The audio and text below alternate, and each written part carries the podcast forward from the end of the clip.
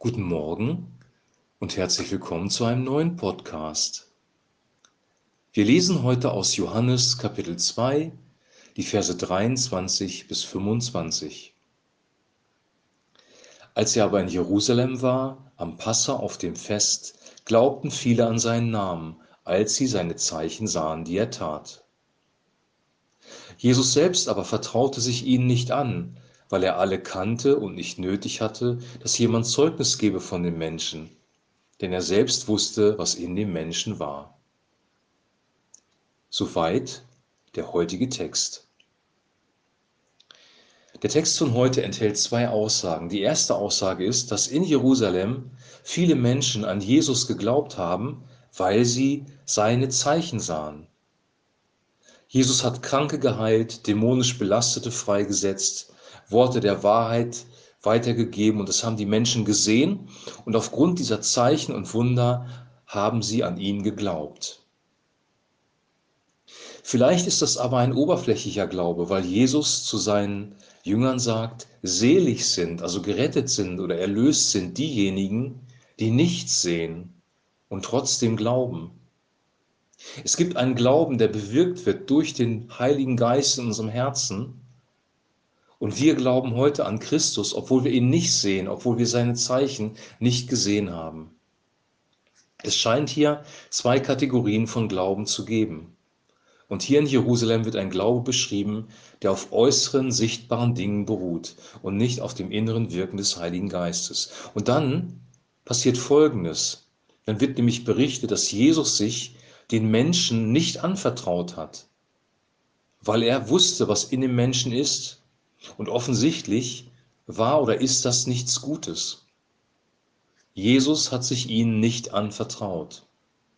Und das ist die zweite Botschaft in diesem Text.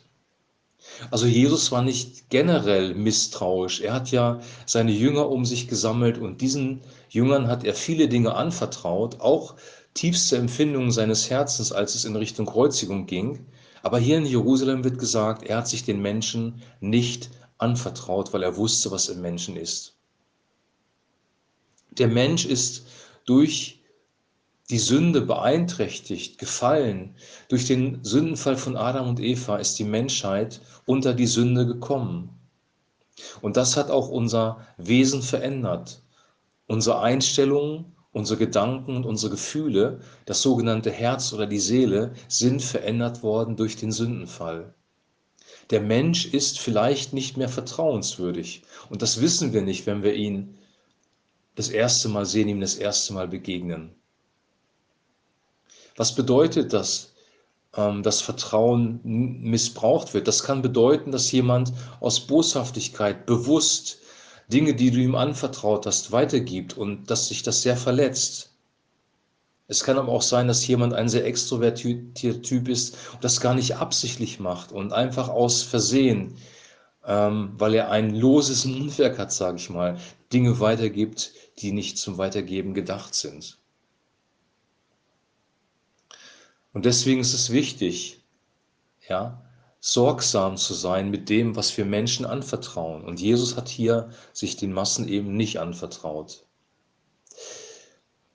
Diese zwei Aspekte in diesem Text sind auch zwei Botschaften für uns heute. Punkt eins ist, wichtig ist, dass wir unseren Glauben nicht aufbauen auf Zeichen und Wunder, weil die Bibel davon spricht, dass am Ende des Tages falsche Propheten und falsche Christusse auftreten werden, die Zeichen und Wunder tun werden. Wenn wir unseren Glauben aufbauen auf Zeichen und Wunder, dann werden wir unweigerlich in die Irre gehen. Unser Glaube muss aufgebaut sein auf das Wirken des Heiligen Geistes in unserem Herzen, auf das Wort Gottes. Der echte Glaube kommt von Gott selber. Er schenkt den Glauben durch den Heiligen Geist. Wir glauben nicht in erster Linie an Zeichen und Wunder und wir sind nicht in erster Linie begeistert von Zeichen und Wundern, sondern wir sind begeistert davon, dass Jesus Christus uns am Kreuz erlöst hat. Wir glauben an eine Person. Das ist der erste Punkt, den wir für uns mitnehmen können. Der zweite Punkt ist, Wähle dir die Menschen, mit denen du dich umgibst, deine Freunde sorgsam aus. Vertrau dich nicht jedem an. Es ist nicht klug, jedem die tiefsten Empfindungen unseres Herzens mitzuteilen oder die größten Probleme unseres Lebens. Es ist nicht klug, jedem alles anzuvertrauen, sein Herz auf der Zunge zu tragen. Es ist klug, weise umzugehen mit Informationen, vertrauenswürdigen Menschen Dinge auch anzuvertrauen, die vertrauenswürdig sind oder vertrauenswürdig behandelt werden müssen. Wähle dir deine Freunde sorgsam aus.